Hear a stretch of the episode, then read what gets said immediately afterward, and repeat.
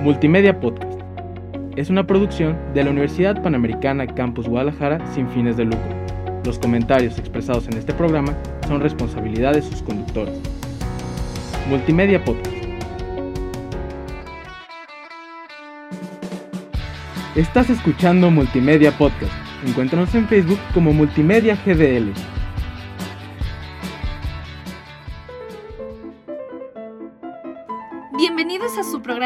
Arte y cultura. Y comedia. Bueno, en realidad, de muchos datos interesantes y noticias relevantes. Chismes. Bueno, esto es arte con cultura. By Arte y Cultura.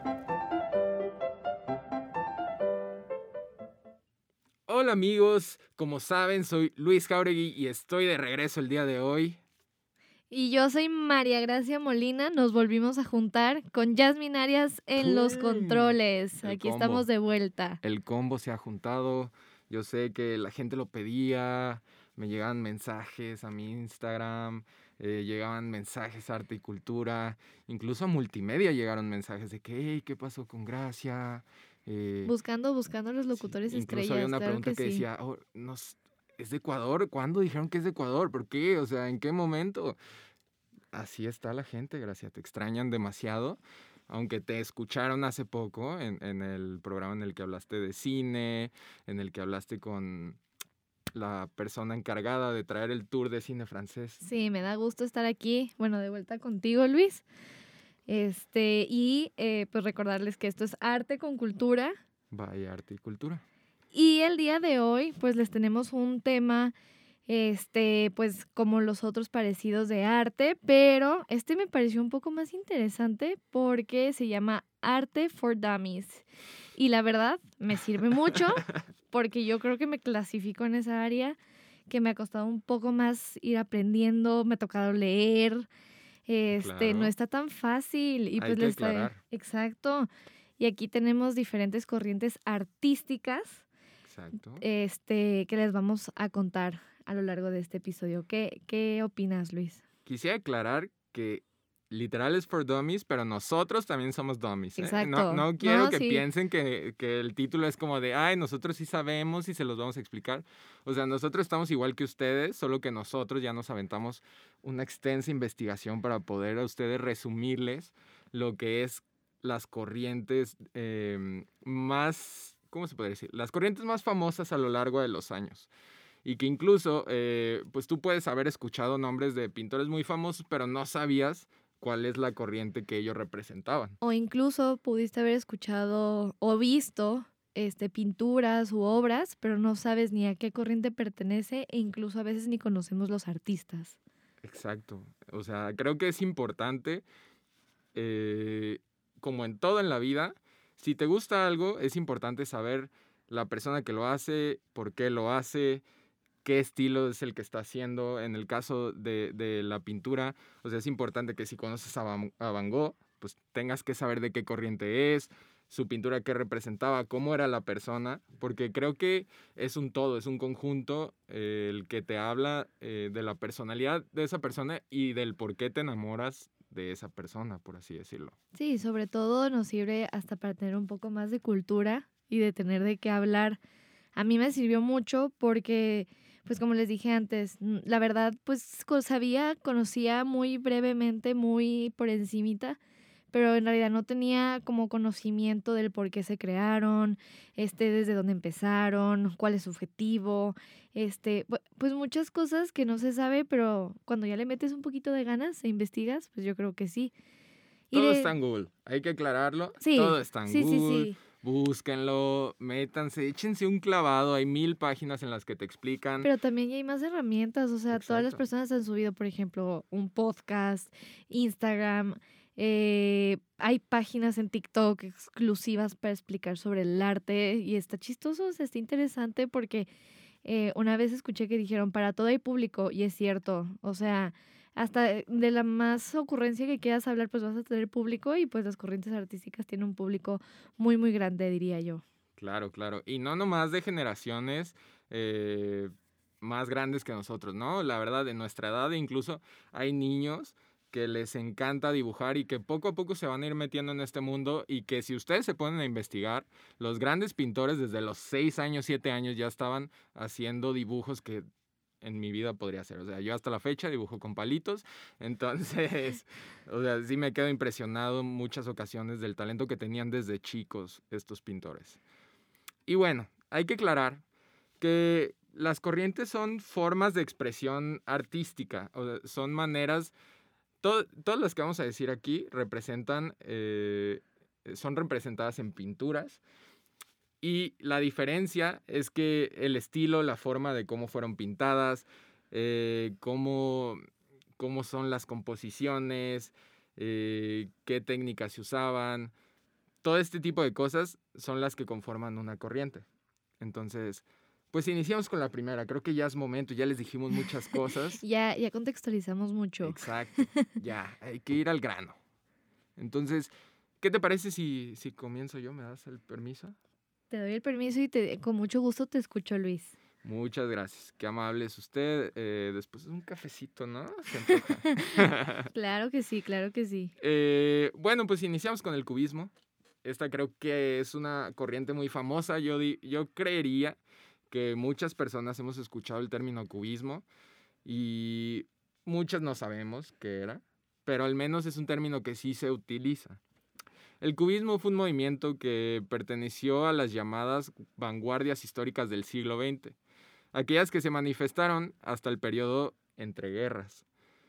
Por la síntesis, eh, se se podría decir que sus características más claras eran que se, se hacía una síntesis de los objetos que tú veías, no trataba de ser realista, sino lo que buscaba era todas las formas, ya sean cuerpos humanos, ya sean paisajes, todo. Buscaban hacerlo formas geométricas. O sea, se utilizaban, no sé, si, si han visto cuadros del cubismo, muchas veces a veces hay personas que tienen la cara triangular, que tienen el brazo y es un rectángulo. No es Minecraft, ¿eh? Estamos hablando de una corriente. Y de hecho, pues ahí nomás para que se den el quemón, el mayor exponente de este movimiento, pues es ni más ni, ni más ni menos que Pablo Picasso. Que yo tengo que confesar que era un ignorante, porque yo pensaba que Picasso era francés. ¿Y qué es? Es español. Ay, wow. Picasso es español, pero vivió eh, casi toda su vida en Francia a causa de la dictadura que, estaba, que tenía Franco en España. Y nunca se nacionalizó francés porque él quería regresar a España cuando terminara la dictadura. Lástima que no lo pudo hacer porque murió en Francia. Mm. Entonces, dato curioso, ¿eh? Dato curioso para que lo guarden. Así, están en una fiesta, llegas con una chica y le dices, oye, Va a ser la nueva forma de ligar. Sí, o sea, yo les estoy dando datos, chicos, aprovechenlo, sean alguien más interesante. Te- Yo tengo buena conversación, escúcheme a mí. Este, de hecho, ahorita que dices de esto del periodo entre guerras y guerras y así, pues estoy impresionada porque muchos de estos, este, de estas corrientes artísticas precisamente iniciaron en ese tiempo. De hecho, yo les traigo una que es el dadaísmo. Esta se, se considera pues desde 1916, sin embargo, pues ya hay obras en que pues se estima que hay desde mucho tiempo atrás, ¿no? Y en, en realidad esta tiene pues como contexto del dadaísmo surge porque la gente ya estaba, o sea, bueno, en este caso los artistas, que yo no sabía que el dadaísmo se lo consideraba como antiarte precisamente porque querían juzgar y todo lo que pasó durante la Primera Guerra Mundial. Y pues tiene su origen en Suiza, ya que Suiza se- es- fue un país neutral durante este conflicto. Y ahí se resguardaron muchos artistas y fue una generación muy joven de creadores que estaban en contra de justo este caos bélico producido por la Gran Guerra, que fue la Primera Guerra Mundial, una guerra de trincheras, una guerra en la que creo que fue muy, pues no digo que ninguna guerra sea sádica, pero esa como Sí, fue la primera a gran escala, No, creo. se consideró en su época Ajá. y por eso se llama como la Gran Guerra. Y ahí es, o sea, eh, yo creo que tiene el impacto porque desde ahí se desarrollan todas las armas que hoy en día pues convierten a las guerras pues mucho más grandes, ¿no? Así es, amigo. Tú que juegas Call of Duty, de ahí salieron todas las armas. De ahí salió toda la historia de tu juego. Así que aprende. aprende. No todo es Warzone y Fortnite. Y bueno, este, todo este, con- este contexto, eh, yo, pues, como todo, quieres investigar qué significado tiene y, por qué tiene ese nombre. Y pues lo interesante es que precisamente se llama Dada, porque Tristan Tzara en 1918 este, puso un manifiesto del da- de dadaísta en el que decía que significa nada. O sea, que por qué se debe dar como una un significado más profundo a algo que pues simplemente al ser una corriente casi antiarte, antiartística y todo esto, pues no lo quiere transmitir. Y él dijo, no es posible construir la sensibilidad sobre una palabra. Todo sistema converge hacia una aburrida perfección, estancada idea de una ciénaga dorada, relativo producto humano. La obra de arte no debe ser belleza en sí misma porque la belleza ha muerto. Mm, Es se una corriente, pues, Filosófico el tema. sí, o sea, e- ellos, pues, esta nueva generación como que consideraban que no era necesario que algo se clasifique con un significado como algo bello para que sea considerado arte. Entonces eso es, eso es lo interesante. Y ahí entre esas investigaciones decía que pues el dadaísmo ha evolucionado en, en muchas ramas y en muchos, pues empezó siendo, sí, como un manifiesto, o sea, este empezó siendo lírica, pero luego ya pasó a establecerse este, a través de exposiciones, por ejemplo, la famosa rueda, Ok. esa es parte del dadaísmo, porque Mm. como tal no tiene un sentido, es una rueda expuesta. este, pero pues tuvo millones de visitas y es muy famosa y es muy conocida. Y en eso hay un juego que no se vayan a asustar, pero se llama El cadáver exquisito. Ándale. Y consiste en que hay dos formas de jugarlo. Una, en que tú vas armando una historia a través de frases que no necesariamente pues tienen que tener un orden, sino Ujú. tú vas creando la historia según las personas van diciendo. Por ejemplo, Luis dice amarillo y yo digo sol y ahí más va a seguir así construyendo una historia. Y la segunda fase es un rompecabezas. Vas armando recortes hasta que armas como un collage que tenga sentido. Entonces eso también ya forma parte del, del dadaísmo y está, está muy interesante. Entonces ya saben amigos el nuevo juego de Hasbro, Dadaísmo, en el cual podrán hacer historias con sus amigos. Ya no hay por qué jugar caricachupas, ya no hay por qué jugar beer pong, ahora pueden jugar Dadaísmo. Bueno, ¿Eh? sí, aplicar, Buen ap- se- marketing. Se, puede aplicar buena publicidad. Ah. Ah, claro. Contrátenme, por favor, para, para hacer comercial. Y bueno, un- ya eh, cierro con dándoles tres características de, de esta corriente. Pues como les explicaba hace un momento, pues debe tener un aborrecimiento frente al concepto de la belleza, así lo estipulan. Debe ser, debe ser un sentido antiartístico y antiliterario. Muchas veces, o sea, es de las típicas obras en que, por ejemplo, no sé si es que se enteraron que hubo en una exposición a sí mismo como un inodoro, en que decían la fuente, Ujú. pues eso decían, pues no es bello, no, no tiene sentido, no nada.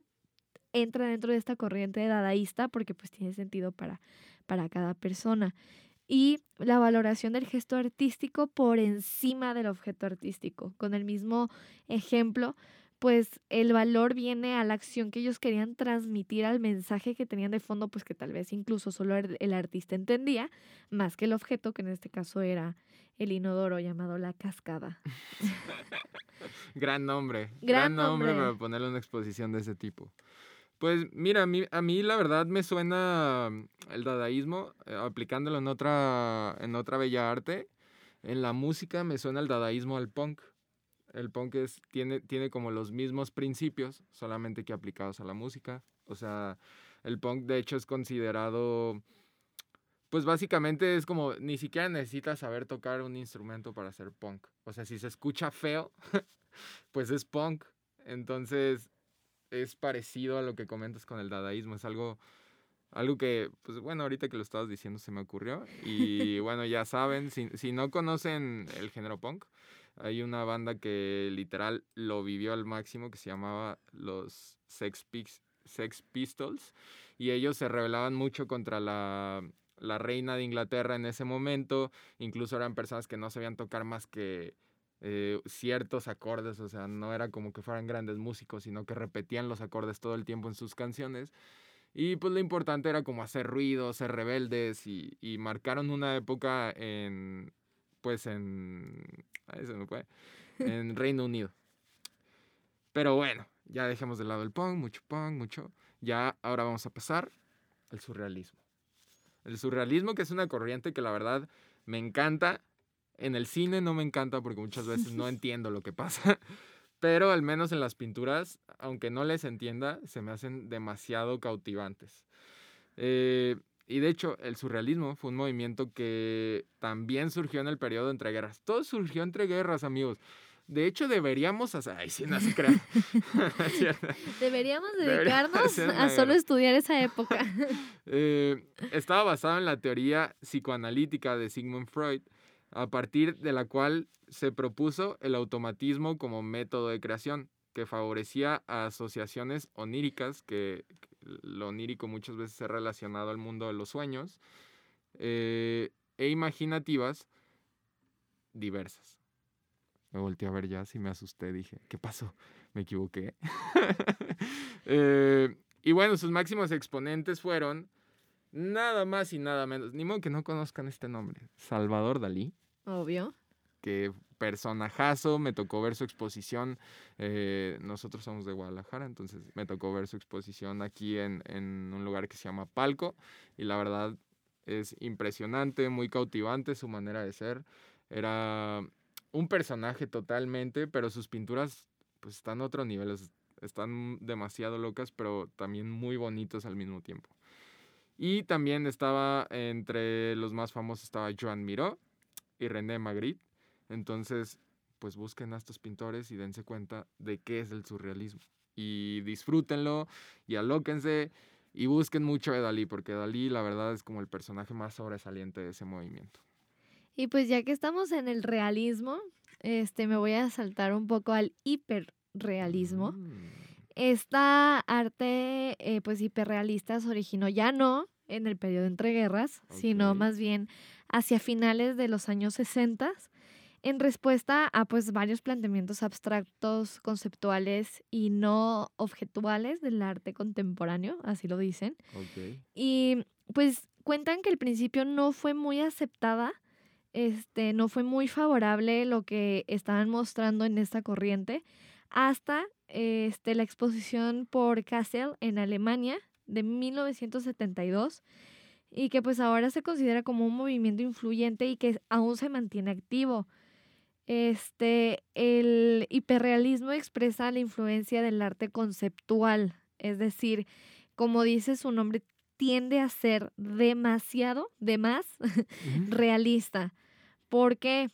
Porque existe, o sea, la, la noción de hiperrealidad es su fundamento. Por ejemplo, me- eh, cuando estaba investigando me tocó ver literal la foto de, una, de un hombre dormido. De hecho, este en que pues ni parece que es pintada, sino que es un Photoshop súper bien hecho, que está cortado y este solo se ve la cabeza dormido, pero con los rasgos faciales muy bien marcados. Entonces, cuando se logra una pues este realidad tan bien expresada, es cuando entra como esta noción de la hiperrealidad, este, que comprende pues diferentes habilidades. Y también está como eh, una de las características, el verismo descriptivo absoluto. ¿Y qué es esto? Este, dice que los artistas ocultan cualquier evidencia del proceso de ejecución por medio de la que hacen sus obras. Nada puede interrumpir la sensación de estar en hasta estar ante una obra en la que no se conoce cómo lo hacen y, y que aparenta vida propia. Esa es la, carac- esa es la palabra que, que estaba buscando, aparenta vida propia. Entonces, el hiperrealismo separa los movimientos que exhibieron abiertamente sus procedimientos, como por ejemplo el impresionismo, algunos otros que vamos a, a hablar más, más adelante. Entonces esto lo mantienen como ocultado para poder este, mostrar esta pues apariencia de, de realidad a su gusto. Entonces los cuadros de Harry Potter son hiperrealismo. Se, po- se podría considerar en caso de, pero no, les tengo un ejemplo más realista, que de hecho se ve mucho ahora en TikTok, Ok. que son los videos en que ponen, ay, no saben si es que es verdad o si es que es mentira, si es que es un dibujo o si es que es comida de verdad. Eso se podría considerar como un ejemplo de hiperrealismo que hay ahora y muy seguido em, en, pues, en las nuevas generaciones. Pues de hecho, eh, actualmente hay una pintora que es considerada la artista viva más cotizada en la historia y se dedica justamente a, a pintar hiperrealismo. Eh, su nombre es Jenny Saville y bueno amigos, busquen su trabajo y luego ya nos dicen qué onda. Pero está loquísimo lo que hace. eh, no esperen ver arte bonito. No esperen ver arte bonito porque ella se dedica a retratar básicamente como la naturaleza del cuerpo, la naturaleza de- del cuerpo de los seres humanos. Y se tiende a, a pintar figuras eh, pues deformadas, incluso dice que en ocasiones se pone frente a un espejo y se aprieta como para ver los pliegues que hace la piel, se toma una foto y sobre eso ella empieza a pintar, ha pintado cadáveres, ha pintado, o sea, se pinta mucho a ella, eh, algo que me sorprende porque se pinta de todas las formas posibles, lo dejaré a la imaginación de todos, pero se pinta de todas las maneras posibles y es algo que, o sea, la verdad sí está impresionante porque sus cuadros son gigantes, o sea, está- están impresionantemente profesionales, pero sí están un poco perturbadores, no lo voy a mentir. Pero sí, échense un chapuzón, se llama Jenny Saville y es la artista viva más cotizada de la historia. Y pues, no sé si tengas alguna otra corriente que quieras contarnos antes de pasar a las recomendaciones. Pues una rápida y que es muy evidente a lo largo de la historia, que es el arte urbano, que muchas personas pues incluso no lo pueden llegar a considerar como arte. El arte urbano también se puede considerar como un arte callejero, que de hecho es una versión traducida literal a una expresión inglesa que es street art. Y pues eh, hace, hace alusión a todo lo que es pintado en las calles, todo lo que se quiere transmitir en las calles. De hecho, la mayoría de veces tiene temas eh, a tratar políticos, por ejemplo, eh, si es que viajan a Alemania, en lo que era el muro de Berlín antiguamente, ahí se retrata, pues hay mucho graffiti, de hecho todo el muro que sigue levantado está pintado y eso es arte urbano. Aquí hay que hacer una aclaración, no todo graffiti es arte. Sí, no, o sea, eso es de te amo, Celina, o algo así en las, en las paredes, eso no es arte, amigos. En los, en los puentes a mitad de calle, no. No todo, no todo graffiti es arte, este, y no todo puede ser considerado como arte urbano. Este, y precisamente, pues, este, este tipo de arte coexiste con debates sobre el objetivo principal que tienen los artistas para hacer sus obras, ya que pueden ser muy criticados, este, ya que dibujan en propiedades privadas, o pues hay todo este tema, o genera mucha polémica porque tratan temas, como son muchas veces anónimos, en que la gente no se atreve a decir, pero están de acuerdo. Ha sido ta- tal vez su manera de, de expresarlos. Y de hecho dio sus primeros pasos como tal en París en la segunda mitad de la década de los 60, cuando comenzaron a verse en los muros de la ciudad de la luz, así lo dicen, las inscripciones con mensajes políticos realizadas en plantillas. Pero pues ahora no todos son grafitis, ahora también son carteles, son pegatinas, Sí, sí, sí. son pues de todo tipo. Se- se- de hecho, al, a los grafitis o a, las pinturas que se les ponen hojas encima o que se les llegan a pegar cosas encima se les conoce como collage. Y eh, este movimiento inició en los 60 como dice Gracia, pero en los 80 tuvo su mayor apogeo porque era una revelación contra el sistema, por así decirlo. Era un movimiento de yo soy rebelde, yo pinto las paredes, yo hago esto y lo otro. Y surgieron eh, artistas muy famosos. En ese momento surgió Bansky y surgió Jean-Michel Basquiat, que eh, pues ya, ya no está entre nosotros. Pero les recomiendo mucho, se echen el, el trabajo de estos dos pintores, la verdad es que es muy cautivante. De hecho, Basquiat yo sé que me van a matar los que son muy clavados en el arte, pero a mí me recuerda un poco lo que hace Basquiat a lo que hacía Picasso, porque siento que son como pinturas que te recuerdan a cómo tú dibujabas de niño. Pero a fin de cuentas las ves y dices, güey, yo no puedo hacer eso. Tiene ¿sabes? su talento, Sí, tiene sus no tiempos. Sí, exacto. Entonces, pues nada, échense un clavado a estos dos pintores y pasemos a las recomendaciones. Me parece muy bien. Bueno amigos, pues como en esta ocasión no, no- no les hablamos como de un tema en específico, sino más bien de mil cosas, eh, yo les voy a decir lugares donde ustedes pueden aprender de arte. Donde si no les quedaron claras las cosas que les dijimos aquí, pueden nutrirse aún más y verlos de forma relajada. No les estoy poniendo ahí una serie de tres tomos de la historia del arte. Les voy a pasar cosas que pueden ver en cinco minutos en sus tiempos libres, cuando están en el baño. Yo no sé cuándo la quieran escuchar. Pero la verdad son contenidos muy interesantes y que a mí me han ayudado mucho a aprender sobre el arte. El primer canal que les quiero recomendar es un canal de YouTube que se llama, literal es de un señor, que se llama Antonio García Villarán. Él es pintor, es artista plástico, incluso tiene un doctorado en historia de- del arte y su contenido es excelente. Lo acabo, o sea, es muy reciente el tiempo en el que lo acabo de descubrir y es- ahorita estoy pegado a sus videos, soy adicto a sus videos. O sea, te cuenta la historia detrás de Picoso, de Picoso, ¿eh? Picoso, el nuevo pintor. Detrás de Pablo Picasso, de Jean Miró, de todos los artistas nuevos, viejos, incluso se pone a hablar a veces de eh, canciones nuevas y busca, te habla como de las referencias artísticas que usan. Es un contenido buenísimo que vale la pena porque aprendes, te vuelves una persona más culta. Y esa es mi recomendación del día de hoy. De hecho, yo también te les traigo otra recomendación. La verdad es que ah, pues ahora es muy fácil aprender, investigar, etcétera. Pero hay una página en Instagram, de hecho recomendada aquí también por nuestro Luis Jauregui, en que se llama Hablemos Arte. Y de hecho es realizado por este, tiene ahí el arroba Robert Villar.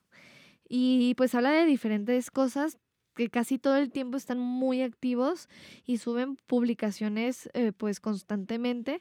Eh, te hablan sobre artistas conceptuales que puedes conocer. Ahorita que acaba de pasar la, la época del Día de Muertos, pues a- abarcaron súper bien el tema y pues hablan de, de los temas que están pasando actualmente. actualmente. Por ejemplo, ahí este, explicaban el Día de Muertos en el arte, qué trascendencia tiene en el arte. Pues y yo que no soy mexicana, fue un placer este, presenciar esta época y conocer un poco más, porque efectivamente es arte, cada cosa que ponen y cada cosa que utilizan Claro. tiene su significado, tiene pues un toquecito que pues yo no sabía, yo no lo sabía, yo no conocía.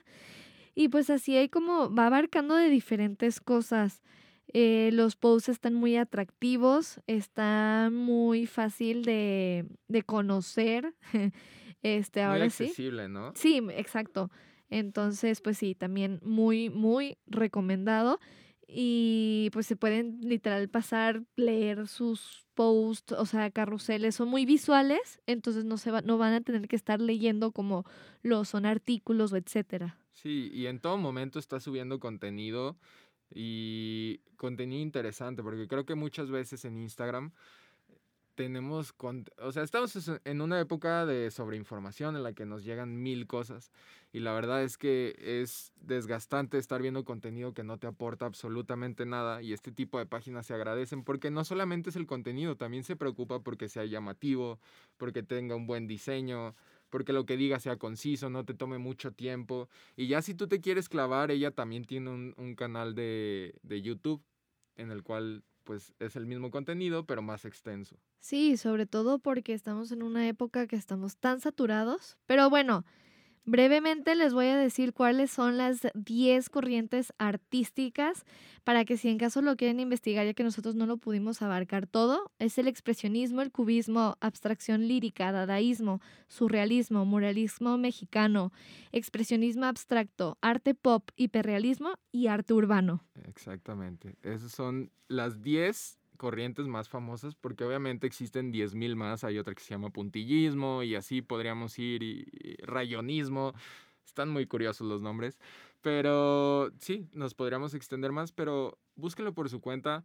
Nosotros les dijimos aquí un poquito, digamos que les dimos una introducción, esperemos después poderles dar una parte 2 o explicarles más sobre esto, pero pues nos tenemos que despedir. Sí, y vida. recuerden que si quieren seguir conociendo sobre nuevas cosas del mundo del arte y la cultura, esperamos regresar el siguiente semestre con una nueva temporada. Este Nos fue nuestro último capítulo de nuestra primera temporada. Fue un gustazo trabajar contigo, Luis, con Jazz. gracias. Muchas gracias.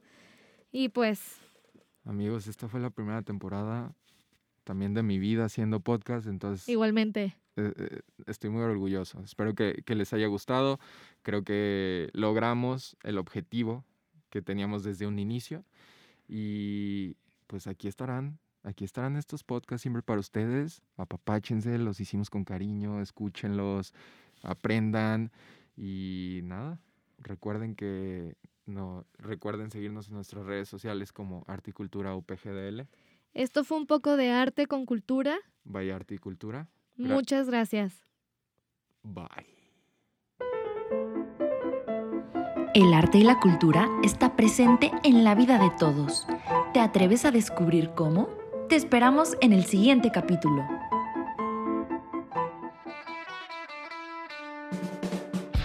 Estás escuchando Multimedia Podcast. Encuéntranos en Facebook como Multimedia GDL.